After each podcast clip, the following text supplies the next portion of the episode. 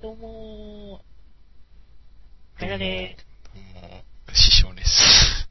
ー。かや合わせ、なんかでーす。何なんだよ。暗い始まりだね、いつも思うけど。適当すぎる。もうちょっと何かないのかな。しかも漫才な入り方でね、したしね、今回。全く打ち合わせない。はい。誰も突っ込んでくれません。あの、ツッコミ役がい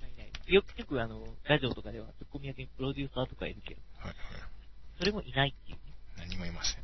何もいません。何もいません。猫も犬もいません。すいません。勝手に。ね。はい、そんなもので、あの、ご無沙汰しております。はい。はい、年末、え、じゃあ年始号から、だね。そうですね。すごいご無沙汰してますが、えー皆さんお元気でしょうか？えーインフルエンザ、なってないでしょうか？どうでしょうね。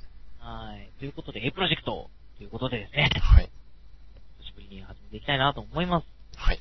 はい。えー、ということでですね、実はですね、あのーなってから、なった後になんですけど、重大なお知らせがありまして、えー、今まで1週間に1回ですね、1時間していったんですけれども、えー、1時間ではですね、あのその作品の良さが伝わらないと。うんしかも、この二人喋ってるですね、ぐだってると。と いうことで、ましてですね、はい。はい。あのー、何十、えー10回ぐらいかな？録音してみてですね、うん。結果的に見たときにね、6割か7割が出てくるということで、確かに。はい。これはさすがにまずいんじゃないかなと。うん。ダメですね。いうことではい。えっ、と、2週間に1回ですね、はい。録音になりまして、かつですね、えー、30分という凝縮した時間でですね、うん。しかも、えー、1作品をですね、何回かに分けて紹介していこうじゃないかということになりまして、はい。はい、すっかり変わりました。うん。はい、ということで番組一新、まあ一新しても何もないんですけど、まだ。はい。ないです。一週間に一回には戻っていくかもかもしれないんですが、とりあえず30分番組をきちんとやってみようとはい。いうことでですね、えー、まあ、アニメの予想ですね、えー、3回に分けて1時間半でうん。すね、大体、アバウトですが、我々なんで、あ超アバウトですが、はい。一番、で、ことしていければなと、思います。ということでですね、まあ、季節は過ぎて寒いですね。寒い寒い。ねえ、雪降ったりも全国的にやばいことになってますけど、この間やっぱり俺の周りも、あれですよ、風邪ひいたりとかね、非常に多くて、インフルエンザはないんですよね。うん。うんあ。そうなんですでね。なんとかね、やっぱり、風が多いですね。ごほごほしてる人がいますよね。師匠もよくここ、ここ、うん。先々週あたり風邪ひいてました。ですね。俺はなんとかね、今年は全然なんか大丈夫なうん感じな去年あの、年末？年末じゃないかな ?10 月ぐらいかな、うん去年の10月、思いっきり倒れてますんでう、ん。まあ、何とは言いませんけど、まあ、思いっきりなんか子供がなるような病気で、あ、なんかね、ね、倒れてますんで、1ヶ月ぐらいね、死んでましたからね。危ないね。あれ、下手したら死ぬからね、大人って。うんお年寄りなんかだと危ないよね。ならないだろう、でも。まあ、さすがにないだろう。逆に突っ込まれるよ。子供がなる病気。嘘って感じで。うん、みたいな。え、なったのみたいな。隔離されちゃうよ。本当だ。どうしよう。ねまあそんな感じでですね。あの、聞いてませんか？皆さんは本当に、あの、暖かくして、生姜とかね、今年はうん早く、あの我慢も、ね、節電の冬なんで、我慢も大事ですけれども、えーぜひぜひ暖かくして体調を崩さないように。はい。していただきたいなと思うわけですが、はい、ということでですね、えー、初めて聞いた方も初めましてということで、えー、この番組はですね、えー、快なことを、まあ、小説か を、まあ、師匠が、えーまあ、えー、ブログなど、えー、世界を焼かてくれる、ですけれども、はい。それがですね、アニメ作品を作っていきたいと思っている中でですね、うん。まあ、実際に本当に作りたいんですけど、あの、まあ、お金もない、何もないっていうね、企画ない。企画は、そうですね。うんうん。企画だけね。はい。で、まあ、皆様のお力を預かりつつですね、ばあの、番組を通してですね、みんなでアニメしていきたいなと。しかもですね、日本の心の伝わるアニメ作品を、えー、まあ今ね、世界中に広まっていきましたけども、えー、まあ、今、なかなかみんな、心が伝わってないんじゃないかなというところからですね、心が伝わる作品を作りたいなということでですね、えー、我々二人がですね、あの、今までのアニメ作品を通して、えーこういう風に、えー深読みができるんじゃないかな、なんていうのをですね、あの通してですね、皆さんと、あの、アニメ感とか世界観とかいうのをですね、結構、共有させていきたいなとか思ってるね、苦手な番組なんですけど、はい。まあ、あの、そんな感じでですね、あの、我々二人がお送りしています。はい。はい。ちなみに音楽もオープニング何もないです。ひたすら喋り。何もないですね。ないですね。なぜ、皆様からの、えー、むしろユーユーザーというかね、リスナー視点で、皆様からの音楽とか、皆様からのそのイメージ映像とかね、画像とかね、うん。番組の、ヒロインとかをね、していただけたらなとわけですよ。はい。はい。ということで、どしどし番組宛てに何かしら送ってきてください。はい。ぜひとも。わからない熊のぬいぐるみとかね、ちょっと怖いな。霊とか人形とかね、いろいろと怖いな。それそういうのは送らないで。はい。わら人形とか？あら、呪われてしまえばいいのに。怖いよ。そういう、やめてくださ。はいい。はい。そんな感じでですね、えー、まあ、作品を取り上げていくわけですけども、うん。えー、今回の作品は、まあ、3回に分けてやっていくわけですが、はい。ということで、アスラクラインはい。やっていきたいなと思そいうま。ですすね。はい。そして、まあ、今まで、あの、バックナンバーで見ていただいたらいろいろあるんですけど、今までの作品も、えー、ちょこちょこ取り上げて、さらにしていきたいなと思ってますんで、まあ、そこも楽しみにということでですね、はい。まあ、そろそろ皆さん好きな作品とか出てきたんじゃないですか、一つぐらいは。そうですね、きっとね。うん。まあ、好きなアニメは実はあんまり見てないんですね。うん。というか、興味引く作品がないというか、一地球結局そこか。地球があるんです。地球さん出てるんですね。クリュウさん出てる、うん、影で出てるやつなの、一本。影で。メイン、メインで出てるのあったっけ？エズインでゼロツカが、ああ、そっか。ゼロツカが。そうですね。はーい、すんごいですよ。すんごい苦渋ですよ。えシャ、シャアは終わっちゃったの？あれ。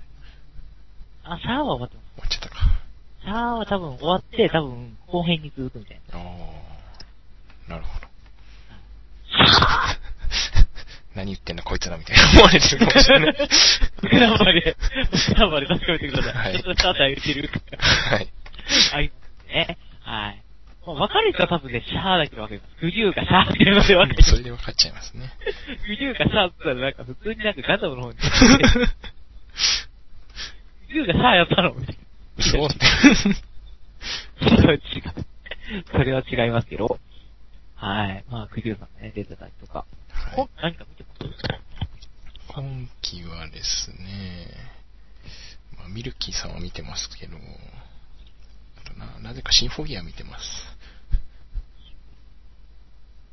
うん。あの水木さんが歌いまくります。なんか、そういうの多いよね。なんか、うん。そういう系で行こうっていう。ねうんうん。ほんとしたね。ゆっかりーんが出てきてくれよね。おっかりーんみたいな感じで言っちゃったけど。今期いた、いたかないやメインではいないよね。まあ、影にはやっぱいるけどね。ー、いいよね。存在感あるからうん。ね。ゆっかりーんが出てくるよね。まあ、それでいいかなっていう。はい。ね。まだまだツインテールが似合うよ、ゆっかりーん。まだいける、まだいける。いけます。50手前までいける。全然いけますね。全然いける。いける。俺はそう信じてる。そこまで問題は出てるかどうかだけどね。まあね、本人がヒロインとしてやって現役でいるかどうかだけどね。ぜひ現役でやってください。はい、ぜひとも。段階の世代、将来呼ばれる人たちが多分買います。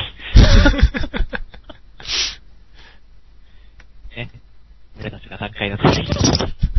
違うか。どうなるんでしょうね、将来的に。今今のアニメ好きな世代がそのまま移行していくんだろうか。そして、まだアニメ見てますよ。収入をやってる。ゆかりんライブの観客の多数50代。そのゆかりんがもう50。やめてくれ。そんなことはない。ゆかりは永遠の17歳だよ。そうだよ。やめて。何言ってるんだ。17歳心境だよ。ですよね。いや、おっちゃん、おっちゃんもほんと綺麗だよね。ね信じられないね、年齢とかが。まあ、17歳ですけどね。永遠に17歳ですね。働い。はい。はい。ここに水木さんがいてね、ことになるな。はということでですね。えー、まあ皆さん声優はどんな生活を送ってるんだろうかって、まあ若干僕らも気になってますよい。ね。はい。はい。まあそれはそれとしておいといてあるないなんですけど。まあ、その、今話した二人とも出てないんですけどね、この作品。全然関係ないんですけどね。えー、クリュー全く関係ないですか？クリューも出てません。クリューもないです。全く関係ないです。そうですね。まあでもあの、実力派の声優さんが結構そうですね。出てらっしゃってて、えー、夏目智春くんっていうあの、主人公がですね、えー、自由さんが、はい。ね、あと、えー、あっちかとか言うのね。うん。止まってたね。はい。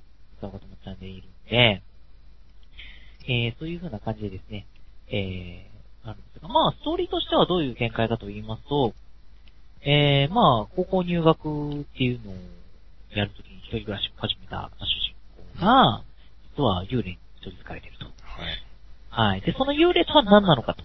で、この世界は一体何なのかと。うん。この世界自体は何なのかということを疑問にしてしまうとはい。いうやつなんですね。はいそうで。すね。で、神様に嫌われた世界っていうところが実はメインだったりするんですけども、うん。はい、その神様に嫌われたっていうのは実はアニメ版ではあまり出ません。はい。はい、小説版ではちゃんと神様に嫌われたっていうところが出ます。はい。で、まあ、世界が一度滅びて悪魔の力をかけて、まあ、二巡目の世界というのが広がっていっている。うん。まあ、一巡目の世界で暮らす人たちはどうなっていくのかと。一巡目の世界は助かるのかと。いうようなえーメインストーリーになっています。はい。まあ、知ってる方は知ってますね。うん。で、どういうふうな、まあ、ストーリー展開をしているかと言いますと、結構これがあの、宗教とかね、あと、なんううん。なんか、そうだね。いろんな団体がいたりね。あと、人間の精神部分とかですね。はい。ちょっと国と国との戦いをちょっと試着した場みたいなうんそうですね。感じになってますけど、うん。まあ、すごく中二病です。ね、うん。まあ、生徒全体的にね。一つの高校ですよ。一つの高校に第一生とか第二生とか、何千どうやって変わるんですかね。面白いね。そうですよね。で、国っていうシステムはどうなってしまったんだって言いたくなるぐらい関東学生連盟 ね。学生強すぎっていうところはありますよね。ただのクラブがクラブじゃないとね。うん。なんかね。ええ。ただのクラブが、えー、科学部っていうのが第三生と書いてあったりとか、はい。え、どういうことですか？しかも、王立科学協会関連とかいう、ね、よくわかんないことになってます。リキさん見てもよくわかんない。はい。え精神防衛隊とかね。一応なんか、精神大丈夫かっていう。それぞれ信仰宗教違うんですね、微妙に。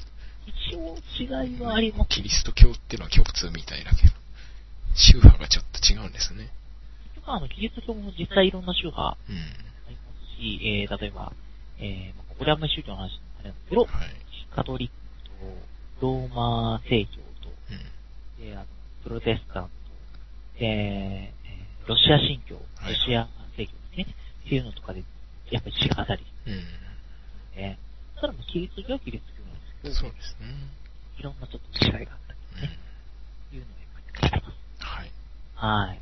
まあ、そういうようなところでですね、まあ、若干小さい世界を学校で表したっていうような感じはしますが、まあ、先生たちの管理体制はどうなってるのかなっていうところですね、先生出てこないね。ねやめた方がいいですね。はい。えー加えてですね、えー非常に中二です。ひたすら中二です。はい、ひたすら中二なんですけど、えーこれちなみに情報なんですけど、はいこの作者なんですけど、うん。作者の方は実はミステリー作家っていうか、ミステリーも得意だそうで、うんうん。えーミステリーの方の会員に入っていらっしゃいます。だから、非常に意外な意外な経歴というか、意外な感じです。そうですね。ジャンルがだいぶ違いますね。ですがきっと作者は中二であると。それは間違いない。悪口ではないですよ。褒めてる。ね。いい意味で、いい意味だからね。まあそんな感じでですね。まあ天使と悪魔っていう感じが出てきてね、戦争しても。はい。な感じで始まっていくんですが、まあ、深読みしていくと何かっていうと、結局、どういうところから言えるかっていうのは、さまあ、今回はカイナからちょっと深読みして話したいなと思うんですけど、はいまあ、それに順次沿っていきたいなと思うんですが、うん。まあ、全体的な総括と、えー、っていうのは最後にちょっと言いますけど、入り方としてはやっぱりこう、えー、世界が壊れていくという中で、こう、人と人との本当の心のつながり合い、うん。で、心のつながり合いっていうのは、まあ、非常に強いものだよ、大きいものだよ。えー、人と人とが交わる。まあ、いろんな意味でね。うん。あの、これは、本当に、あの、深い意味でっていう意味ですよ、皆さん。交わるっていうことは、結局大きな力になっていくし、本当にすごい絆なんだなっていうようなことを。そしてそれには責任が結構伴うんだよっていうこともね、チャイルドっていう存在が出てきたりするんで、結構あります。みんなこう、あのーなんていうんですか、今、こう、ね、波乱、反乱っていうかね、えー、ね、服装処女っていうのが出てきますけど、まあ、そういうのがですね、そこのある部分が反乱している中で、ね、今日本が反乱しているっていうようなことになって、そういう中で、えーそういうのを捧げるっていうのがどれだけ重いことなのかというようなことも言っているんじゃないかとはい。いうふうに思う作品ではあります。はい。そうですね。師匠はいかがでしょうかね。はい。どうなんでしょうね。入りとしては、まあ、うーん、どう、うーん。まあ、結局のところは、主人公の成長のお話ですよね。そうですね。主人周りの女の子も成長していく。この主人公、まあ、すごいヘタレ主人公なんで、もともと。みんなヘタレだようね。ん男って常にヘタレだから。主人公、男の子、イコールヘタレみたいなね。ハーレムっていうね。そうですね。お約束ですね。動できなくてもモテるのはね、理由がいまいち。わかんないよね。よくあの、うん運動できないとダメっていうようなところがありますけどね。まあ、本能的にはそれは正しいんでしょうけどね。そうですよね。健康的な相手の方がいいってやつがあるんで。だけど、ちょっとこれでは、まあこれではというか全体的にそんな感じがしますよね。うん。そうですね。ねそうなんでしょう。まあいいところがある。優しいとかいうところは共通点かな。基本そこですよね。しいとか強い。うん。うん強うん。うん。うん。まあでも、基本的にはやっぱり周りに支えられていっているっていうところは非常に大きなところ。そうですね。周りに支えられ、支えられ。えーまあ、そうですね。なんでしょうね。うーん。なんだろうな。まあ、なんか最初に力を手にして、まあ、最初ひたすらへたれてたけど、いろいろな出来事を経て、まあ、決意をして向かっていくみたいなところですよね。決意っていうのも非常に辛いものになりますよね。人そうですね。のなんでね。うん。そういう意味では非常にいいかなと。はい。まあ、そんなこんなでですね、この作品見ていこうかなと思うわけですけれども、はい。えー、そうですね。まあ、1話のところからなんですけど、まあ、早速の1話のところからちょっといろいろ答えが出てしまってまして、過去も。うん。わけわからないところが多いと思うんですよ。まあ、お兄さんっていう存在がね、いきなり最初に出てくるんで、あれ、兄貴がいるんだったら、大きい人は兄貴なのかな、というふうにして思っちゃって、まあ、過ぎちゃうことが多いんですけど、実は、実はっていうのがね、最終的に逆転劇があるので、まあ、それは違うっていうのがわかるんですけども、最初に答えが出ちゃってるんですよね。いろんな意味で。で本当にこう、助けるとか、えー、いう、命がけで助けるっていう部分ですよね。っていうのはどういうことなのかというようなところもあるようです。はい。うん。はい。ということでですね、ちょっと若干ですね、あの、用語がですね、ちょっと若干、メリアルドールとか言うんですよね。はい。えー、ちょっといろいろな言葉が出てきますが、まあ皆さん、えー、不快になった人は申し訳ないんですけど、まあ我慢して、えー、最後まで、えー、不快を聞いていただければなと思うわけですが、はい。はい。えー、そんなところですね、まあ、さ早速、あの、1話から見ていきたいなと思うんですけど、もう1話のところからね、一つ思うところ、ところがありまして、はい。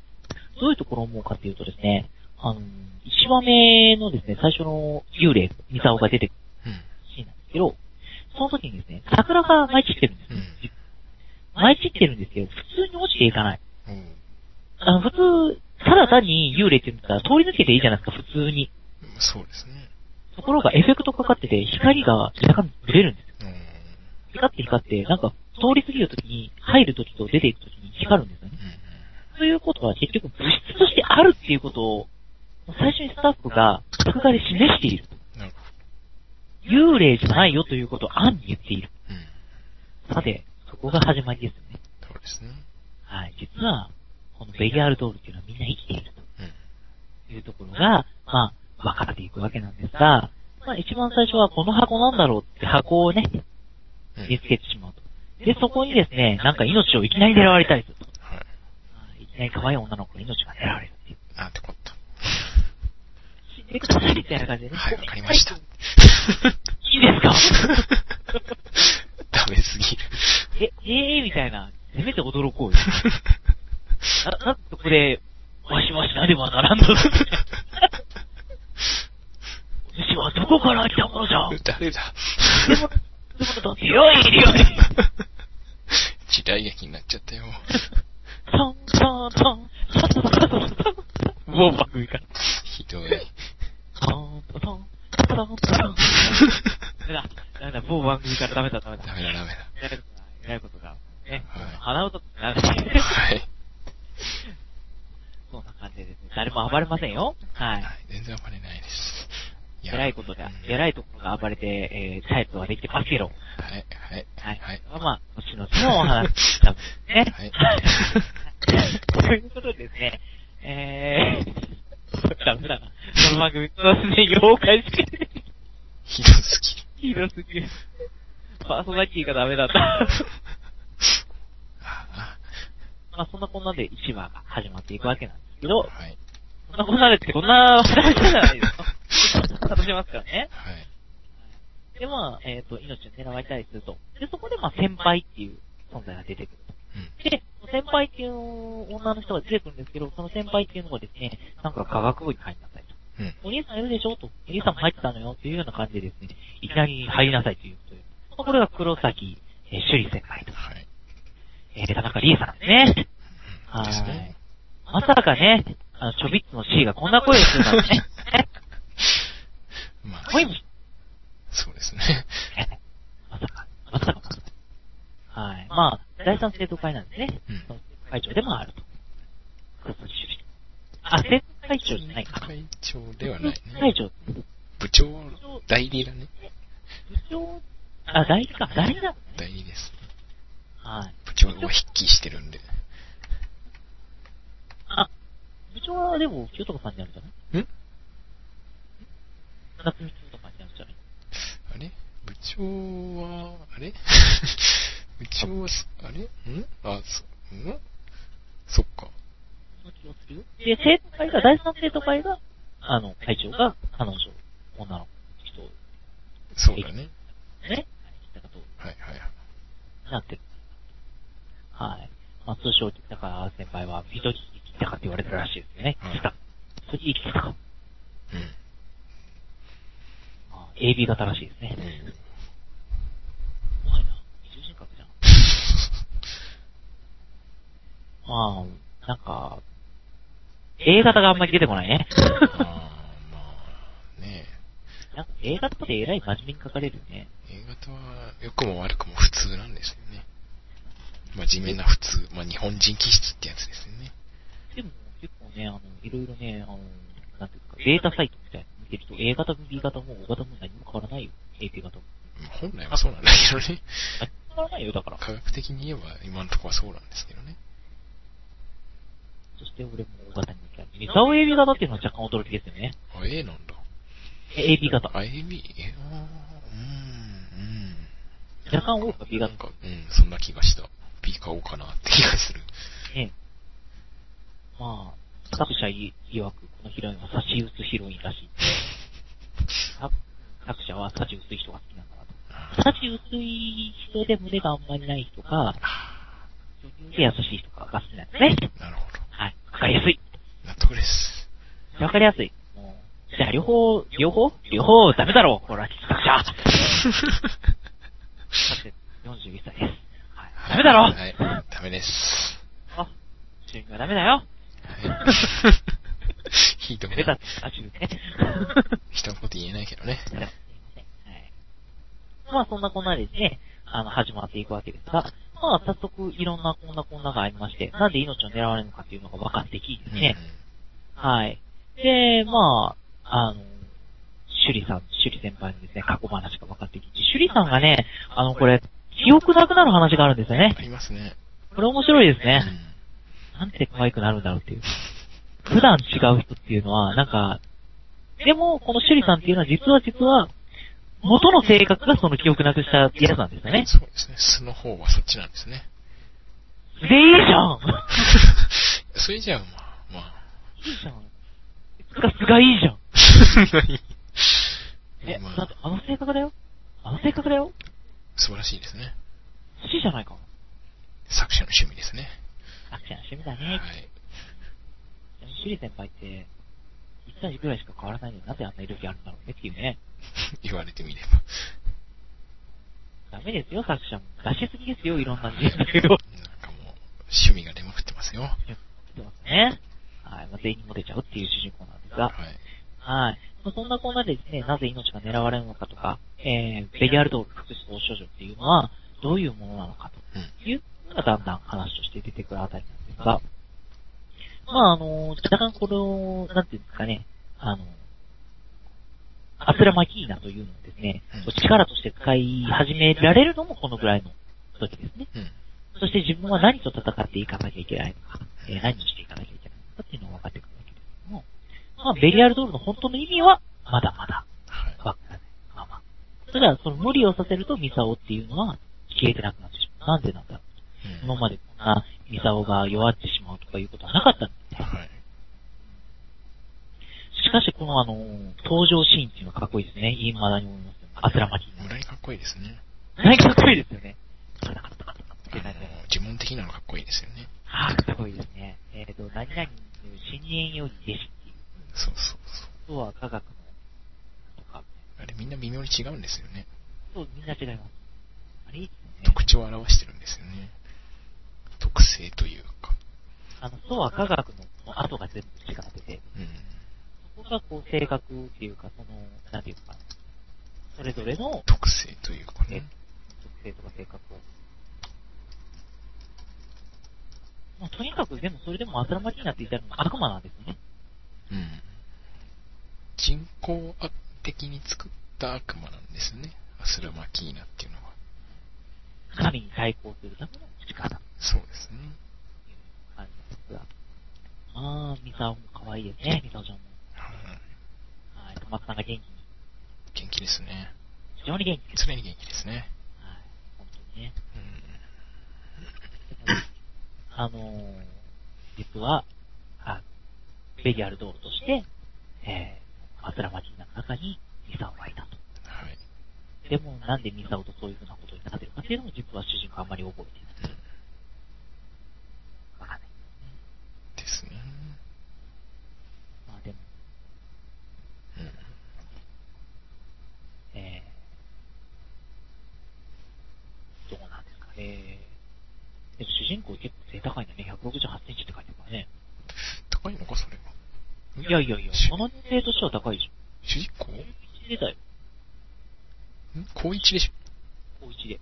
高1で168は結構高くないかい今時だと普通なんじゃないかな。うーん、多分。168、まあ、うーん、どっちかっていうと高いめか、うん、あ、でもどうだろう。普通かな？まあ、そんな感じでございます。うん。はい。まあ、果たしてですね、この主人公を含め、えー、ミサオなり、えー、高月かなでさん、はい。かなでちゃんが出てきます。で、かなでちゃんは、あの、すごく、こう、ね、あの、おとなしい子なんですけども、なぜ、えー、命を狙うのかと。うん。あなたにもどんどん出てくるあたりです。まあ、それはちょっとおいおい、また一旦深読みしていきたいなと思うんですけど、まあ、最初の深読みとしては、そうですね。うーん、面白い学園ファンタジーが始まったなという。感じで、非常にいいんじゃないでしょうか。ちなみにジャンルがハイスクールパンクって言ってます。そうですね。なんでしょう、パンクって。ななんだろうね。でもかっこいいですよね、本当に。登場シーンとかを見てもね。そうですね。まあ、ただどこが科学なんだっていう感じはしますけどね。機械なのか何なのか、納得いかねえよっていうところはありますが。黒科学ですよね。はい。なんでそこにベリアル道具っていうのを書いていくのか、そして、ベリアル道具っていう存在を意味に語りする人たちがなんで出てくるのか。なんでね、別に、うん。別にね悪悪さしてないじゃん、みたいなね。なんで機器だったりとか、うん。なんでそんな簡単に扱えるんだとか言われなきゃいけないのかというところが、残っちゃうみたいなね。次から出てくるはい。ということで。はい。ということでですね、まあ、今回はここまでということで、まあ、若干30分をオーバーしてますけども。はい。はい。まあ、そんなこんなで、こんな感じで30分番組で、えー、次々、あの、次回お楽しみっていう感じでですね、やっていきたいと思ってますので、えー、あの次回お楽しみよろしくお願いします。お願いします。はい。ということで、えー、ここまで、えー、そうですね、放送放送放送してるのかな？本当に放送誰が聞いてるんだろうかと思いながらですね。はい。ここまでお送りしたのはカイナと。帽帽子が今だに好きな師匠です。いや、欲しいでしょそれは。うん、もっと帽子キャラをプリーズって感じですね。ね。じゃあ、ゆかりのツインテールが好きなカイナでした。人、人限定されてるよ。えー、じゃあ、えっと、可愛い声なツインテールで黒リボンの子が好きなカイナでした。もうダメだ、俺。戻、戻っていけないから、事件に。ダメすぎる。はい、ということで、来週お楽しみに。はい。